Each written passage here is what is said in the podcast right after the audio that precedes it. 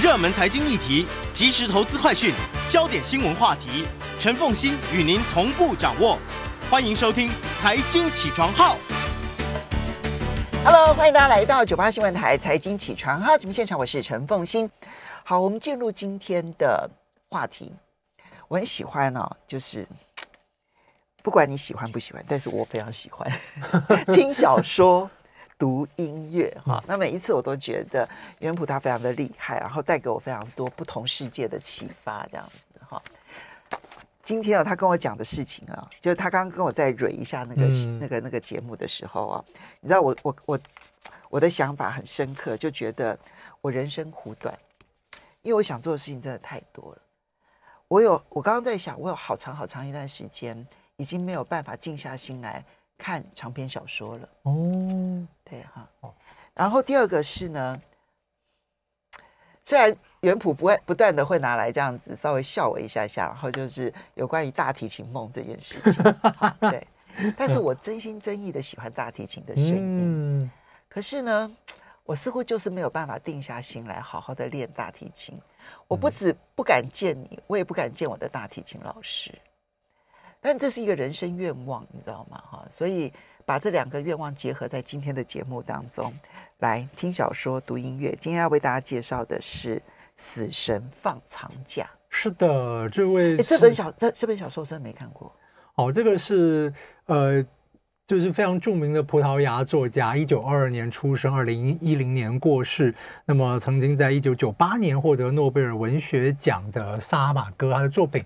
那因为去年是他的百年诞辰哈，所以像时报出版社他们就是出版了一系列他的作品，还还在出版，就今年一一一直出版到今年哦。他之前比较著名的作品像是《里斯本围城记》啊，啊，《修道院纪事》等等，那个有出版过。但是现在的话，就是因为纪念他，所以有这些作品。但是大家我们可以知道吗？他是二零一零年才过世。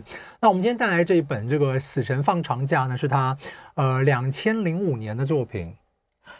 哎，在他过世前六年的作品，那时候他已经八十三岁了。因为我算了一下，他是八十九岁过世的，对，八十七还是八十九？呃，二零一一跟一九二二啊，就八十九岁。一零一零，二零一零啊，哦，所以他是八十八岁了，八十八，八十七到八十八岁这样子，对对对对，所以他所以就哎，就是就过世前四五年的事情。是的，而且应该是他最后一一本这种。这样子的这种呃幻想式的，你说他长篇小说吗？是，但是呃，因为他字很，他字的他的写作方式就是字排密密麻麻的这样子，但是呃，其实翻译成这，这个小说并不厚了，对，但翻译成中文不到两百页啊，所以大家都可以看。嗯、你大概、嗯、你快的话，大概七八万字。对对对对对。嗯、但是呢，就是萨马戈作品都有一些很有趣的大假设跟幻想哦，比方说他呃，同样是这次出版的有有有一篇小说叫做《盲目》。就是假设我们这个，我们才经过这个疫情嘛。假设有一个疾病呢，你得到它，不是像感冒一样，或者像肺炎一样，是得到它你就看不见。哦，那会怎么办？突然之间，全国人开始一一都看不见了。然后就，但是呢，他，然后这个这国家人就把这些看不见的人呢，送到精神病院里面去。然后精神病院的医师也看不见了。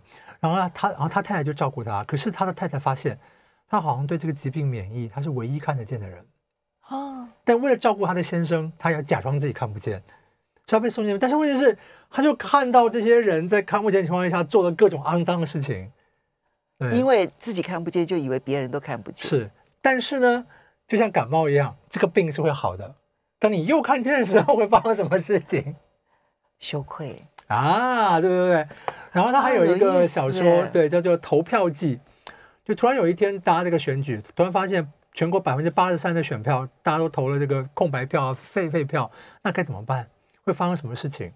嗯，然后像我刚刚前面提到这个里斯本围围围城记也是一样，他是一个人在整理这个故故故事，超就是在校订，突然间他决定改了一个字，如果改一个字就修改了历史，那会发生什么事情？嗯，然后蝴蝶效应。对，还有一个小说，就是如果有一天他是他是葡萄牙人嘛，这样子，如果这个伊比利半岛就从比利牛斯山这边断掉，然后整个半岛就是漂移到海上，那会发生什么事？听起来很好笑。可是嗯，其实这一些说是大幻想哦，但事实上它很有人生哲学的味道在，对，都是用人生哲学当中的大灾问去问这件事情。所以，我们的死神放长假呢，他的第一句话就是：第二天没有人死。突然之间过了那个午夜，不知道为什么这个国家就是没有人死。所以，死神放长假是死神突然不去执行他的死亡任务了。是的，而且你翻后面就知道说他就是这个旷职了七个月。哈哈哈哈。所以一开始当一开始大家觉得这是福音嘛，耶，没有人死，这样对不对？对，就非常开心。可是马上又出现各式各样的社会问题啦，对不对？殡葬业怎么办呢？保险业怎么办呢？嗯，医院怎么办呢？年金要不要发放呢？哦，年金对对对？然后突然之间所有的寿险都没办法拨发放的时候，人家还要不要缴保费呢？还有人生规划这件事，对啊，怎么办呢？这样对不对？然后还最好笑，我觉得很好笑，教会跑出来抗议了。你知道我们的教义是建筑在就是人要死亡，死亡才会复活，复活才有这个教会。对，没有死亡就没有复活，那我们怎么办呢？谁要来上教堂呢？谁要来信仰呢？哦哇！所以他用一个大灾问，然后去敲打这个社会当中基于死亡而生存的行业。对，但是呢，呃，他就发就说，他发现说这个死神也非常奇怪，就是这个死神好像是每个国家的这个都有一个死死神在，所以没大家很快就发现了。只有我们国家的死神在罢工，所以有些人他们家里这人真的想死啊。比方说这个老人就是不死，那我们怎么办呢？所以就偷偷的就半夜把他送到边界，哎，送到边界他就死了。到西班牙他就死了。对对对对，他他他没有讲哪一个国家呢？对对对对，因为他是葡萄牙嘛。对，但是就是造成各式各样的混乱嘛，或者怎么怎么样嘛。你这个，那你这样的话，那你们是你们是预谋杀人吗？这算谋杀吗？还是怎么样？对。所以呢，社会上面的那个黑手党呢就出现了哦，不在里面就改成了守信的守这样子的，所以就说马姐，我来帮你做这个事情。然后一些政府官员呢，因为政府官员也不知道怎么处理这个事情，就跟黑手党勾结或者怎么样，反正就是一连串这些事事情。对，就是有些人有些人不想死，有些人想死，有些人非常非常想死，这样对对对对，就在就在小说大概前面一半的时候都在讲这样各式各样的事情。就你，就是你没有想到，就是你觉得说没有死亡本来一开始是一个福音嘛，对不对？突然之间发现不对哦，这个社会会崩垮，这样的医院里面突然出现就是这些失居于余气死不了的人，这样子对不对？那怎么办呢？你刚刚用的那个词很艰深的一个成语，哎，没有失居于气，好像出现在什么什么什么什么红佛尼虬髯客里面，就是、哦、就是这个尸体还只有一口气在，就完完全就是这个样子，就是其实你应该死了，可是就是因为死神。罢工，所以 所以你就还活着，那怎么办呢？怎么办？好，所以死神 如果一直都只有放长假，这个小说应该就不好看了。是的，所以后来呢，这个死神呢，就后来就突然有一天，这个也非常精彩哦，哎，搞不好就是就是对我们现在一个电台里面，他是在一个电视台里面，就是这个总监上班的时候，突然在桌上发现了一个紫罗兰色的信封，很奇怪，因为没有人打开他房间。然后打开那内容一看，那他小说里面非常吊诡，就是描述这样子，对不对？就非常害怕，他就是一定要找总理或怎么怎么样。然后那是死神写给他的信，就是说当死神这个放了七个月假之后，发现说，哎，好像这样不太对啊，所以呢，我就发这个信给你呢，希望你能告诉全国的这些民众啊，今天午夜开始呢，我要开始执行我的任务了。会有人死亡了，而且就是前面七个月的那个。六万两千五百八十人没有死的，会在这今天午夜的时候一起死掉，所以他要加速执行所有的任务。没有，不是加速，这些就是他要把累积的清理他的任务，对，累积的该死的这样子，就是会一次死完这样子。然后呢，接下来呢，我会改变我的这个作风，就是呢，啊，我想了一下，我检讨了一下我的这个工作，觉得说那，我平常这样子实在太不好了，这样子。所以从现在开始呢，你要死之前呢，我会告诉你，发给你一封信或者类似这种东西，就是反正你会在一个礼拜前知道，你会收到通知你要死，所以你可以去安排一下你要做什么，跟你的朋友和解啦，或者怎么样啊，把欠债给还完啊，或者怎么样啊，这样子。当然啦，就通常人是不会跟不会跟敌人和解，也不会把欠债还完这样子。好，所以如果进入了一个死亡之前会接到通知的这个世界的时候。又会发生什么样的事情？嗯、我们现在听一首曲子，我们听但是呢，这个，但是呢，这个，但是呢，这个转折只是一个，我觉得它只是一个过渡，因为它带来下面一个更大的转折。对，发生什么事情呢？我们先听这首曲子。对，我们先来听，这是舒曼的幻想作品，作品七十三。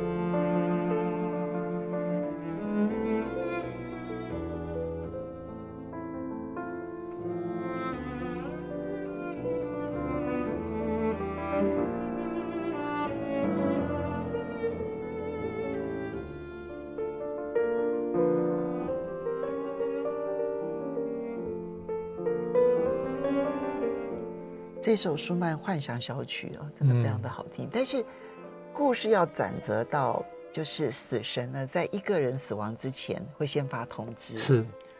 那这个时候呢，每一个人面对通知这件事情，嗯、会发生什么样的事情？是这首音乐之所以会出现的重要原因？不是，不是吗？是死神会发通知嘛？对不对？但我说这其实应该先他要按照他下一个命题，就就是他寄信。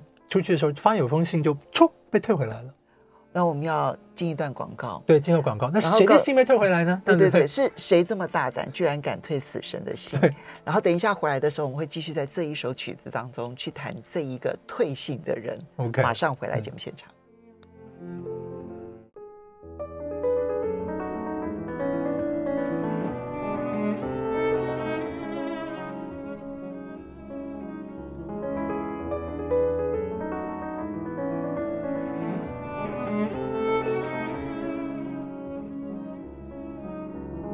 会一直听到的这一首呢，是舒曼的幻想小曲，这是第二首了，对不对？是是是是，作品七十三。非常欢迎大家回到 News 九八财经起床号节目现场，我是陈凤欣。听小说、读音乐，在我们现场的是古典乐评家焦元溥，真的非常有趣的一本书。嗯，死神发通知了，但是呢，其中有一封死亡通知书呢被退回来了。对，谁这么大胆，居然敢退这个死神的信？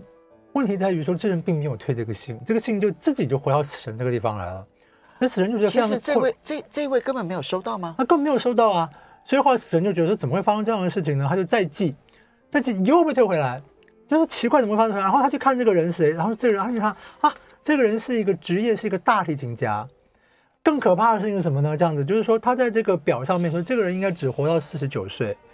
可是呢，因为这个这个信就这样被退回来，所以他说，然后看那个突然突然变成五五十岁了，糟糕了，哦，哎，所以他的死亡日期一直在往后延。对，然后他死神就我们跟小林讲说，这个死神发现自己面临着史无前例的丑闻，一个两天之前就该死去的人居然还活着，这样子，这个可恶的大提琴家，打从一出生就注定只能活过四十九个夏天的人，刚刚厚颜无耻了，进入他第五十年，这样子对。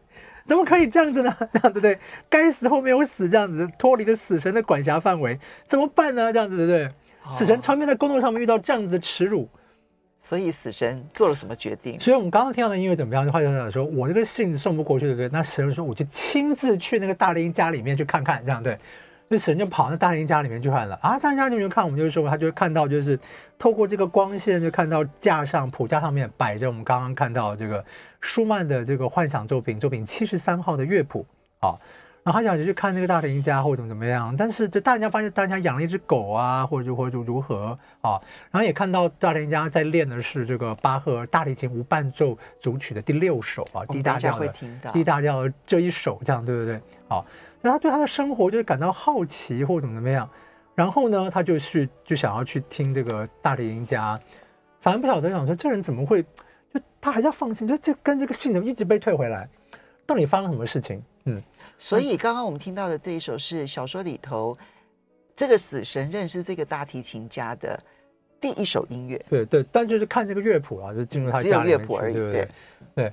然后后来他就跑去这个看听那大提琴家彩排啊，嗯、就是跑去去听那个彩彩排这样子，然后听他演奏啊，或者怎么怎么样，然后也很好玩。但这一段其实我我不太懂啊，就是就是所以所以不太懂意思，就是说就是就听到这个大提琴家跟别人聊天啊，然后就说呃，如果用音乐来作为自己的肖像的话啊，他会选择的肖像的话，还不是大提琴曲，是肖邦的练习曲作品二十五，呃，就是。那那首十二首练习曲里面的第九首啊，这其实是首非常轻快的曲子啊。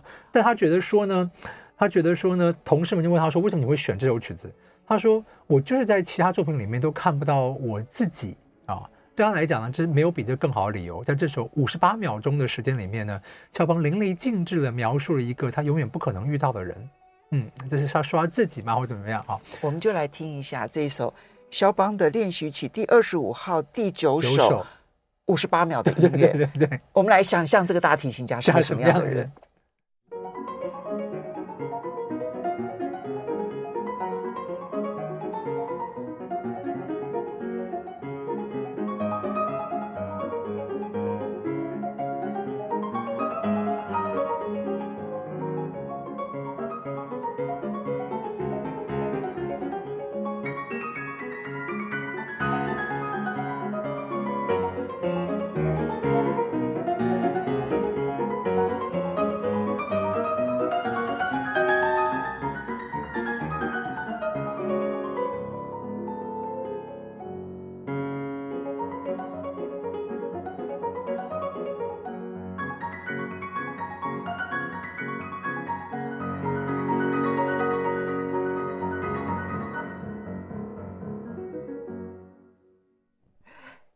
哎哎，他刚有一句形容形容的真好，这是肖邦在他的人生当中永远不会碰到的人。对，然后这边很好玩，这边是这大提琴家也就很奇怪，就是他感觉到这个公寓里面除了他跟他的狗以外，好像有另外一个人在。然后呢，他就自己在钢琴前面弹这个曲子，当然我想绝不像刚刚弹那么好了，这样对吧？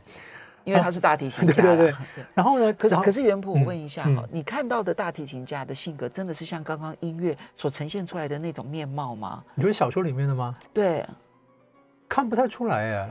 所以这就是你看不懂的地方，对不对？我们我们听一下小说家怎么来形容刚才我们听到的五五十八秒。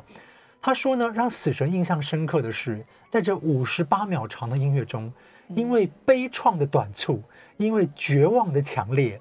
也因为最后的和弦如悬在半空中的省略号，话还没说，他仿佛听到每一个人生命的节奏和旋律的转换，无论人生是平淡无奇还是大放异彩。我们刚刚听到的 音乐，这是死神的解读。对，我是我是解读不出来这个样子。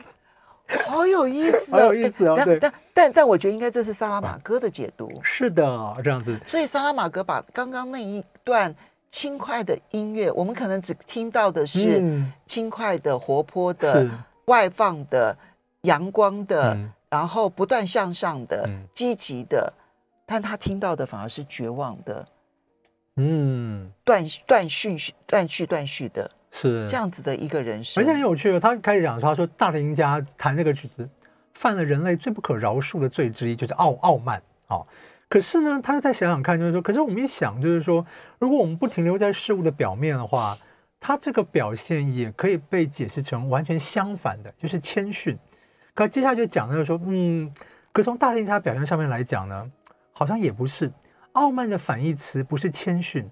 即使世界上所有字典都一口咬定它就是谦逊，哦，他就说呢，我们听这个啊，就像说傲慢的反对反反义词不是谦逊，他就说对，他就说他说这个词，他说他听他就此人在思考，清楚的看到写在大提琴家的脸上跟手上，可是他却不能告诉我们他叫什么，嗯。然后后来死人就对大家太好奇了，就跑去听大提琴家这个像是什么，就是我们刚刚就是说这个呃，这是彩排啊，或者什么什么样的东西啊，这样对不对？我没有，就就是就是很有趣这样子的一个这种呃。表现这样对，所以后来所以他开始慢慢的认识这个大提琴，对，然后他就听了这个大提琴家的音乐会。很有趣的是，他就听了大提琴家这个音乐会。这个音乐会呢，不是大提琴家自己的独独奏音乐会，因为大提琴家是某交响乐团的大提琴首席。嗯，他就听那个音乐会，他此此人就坐在这个包厢里面，他化身成一个美丽的女子啊。这一段就写得非常精彩，就是说，就是说全场都注意到这个观众。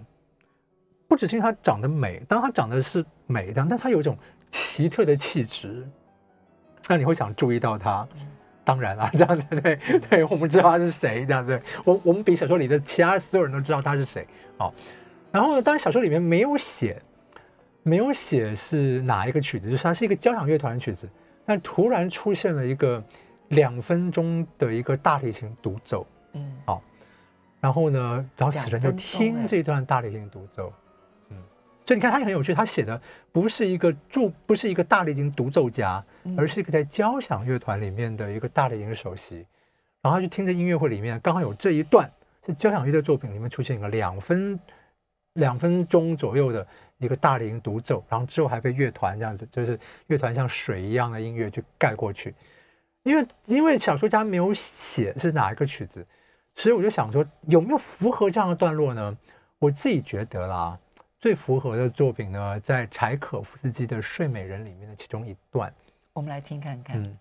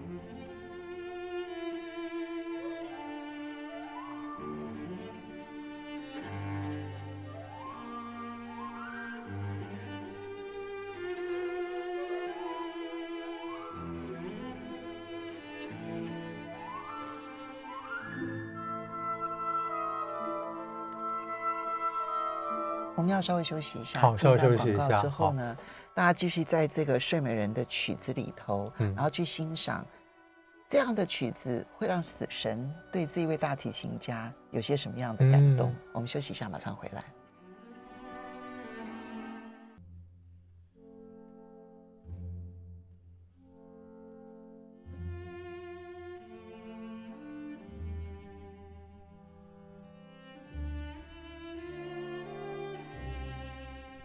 欢迎大家回到九八新闻台财经起床号节目现场，我是陈凤欣。你现在所听到就是刚刚我们在最后一段的时候，嗯、柴可夫斯基《睡美人》第二幕当中有一段大提琴独奏。嗯，但是在呃芭蕾舞剧当中，它即便是大提琴独奏，其实舞台上面舞者还是在表演，是的，是的，所以声音确实都不会太大。这一段啊，就是因为他是大龄独奏，就是很很小声这样子，就是你看就就那其实独舞者在跳，就是手就在好美，好美，而且没有没有在那个组曲里面，所以跟大家讲说话的是焦元溥，对对对，就跟大家讲，就是你要听的话要听全曲才听得到啊。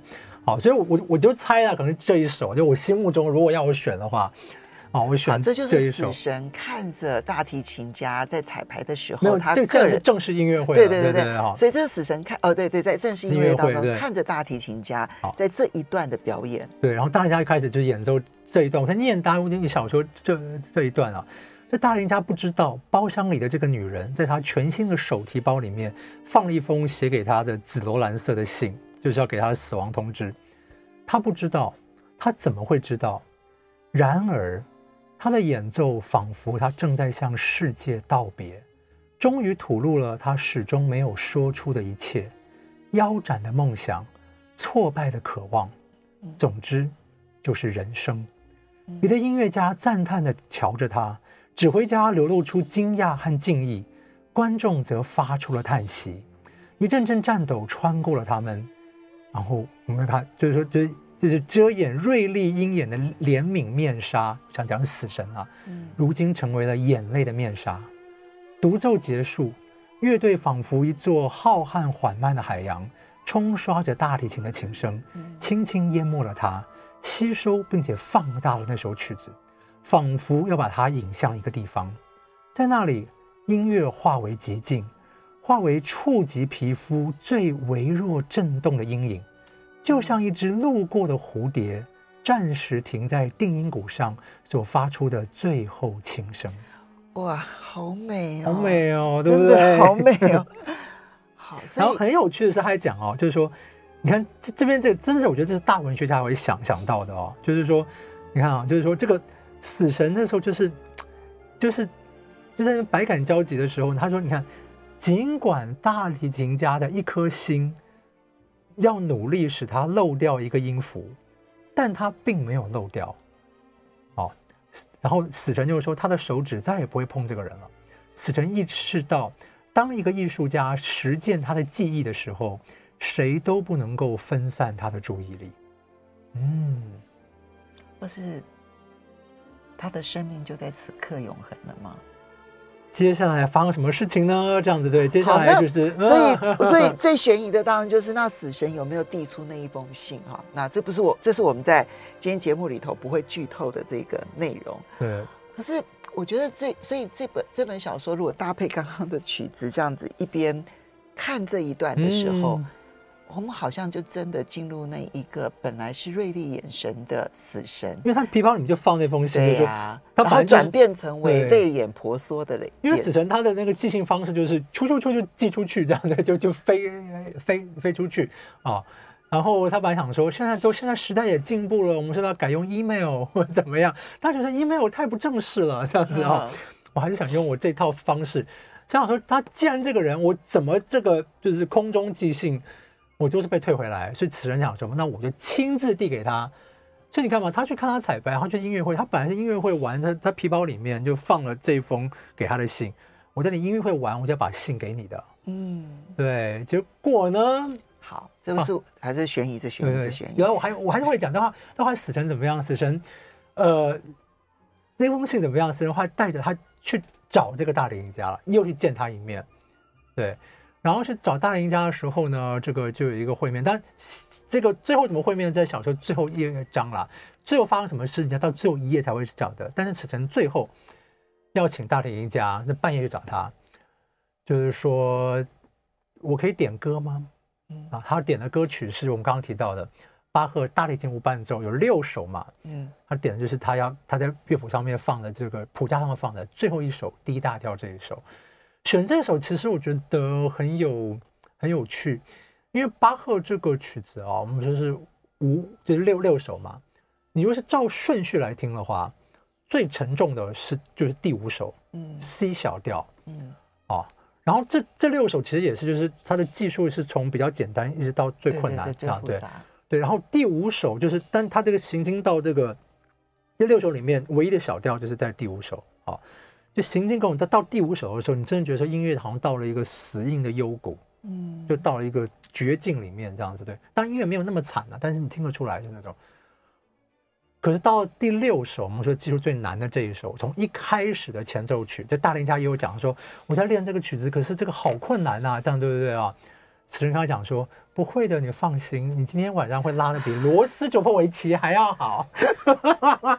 所以好，大家发生什么事，大家自己去看，这样对不对？对，你放心，你今晚会拉的非常好啊，好，对啊，就是对，就是不用担心。然后，但第六首一开始这个 D 大调，真的就是从。第一个小节开始，你就觉得说，巴哈代人就是走脱离了那个死荫幽谷，然后就是那个音乐是充满了生命，当然非常的困难啊，但较较困难，但就是充满了生命那种喜悦，就是死神点给大提琴家的歌，所以最后会发生什么事情呢？对，你要看最后一页才会晓得这样子，对对对。所以我们最后当然就要听这一首，当然要听这一首巴哈无伴奏大提琴的第六首，对不对？好，对，这最难的一首。嗯，好，那我们我们要在这个音乐当中要跟大家 say 拜拜。对，不过这个对，这很适合每天早上听，你就早上就放这首，真的真的真的真的充满了喜悦。好，我以后记得了。要非常谢谢大家，然后但是我们要听这一首，我我很爱的这一首是。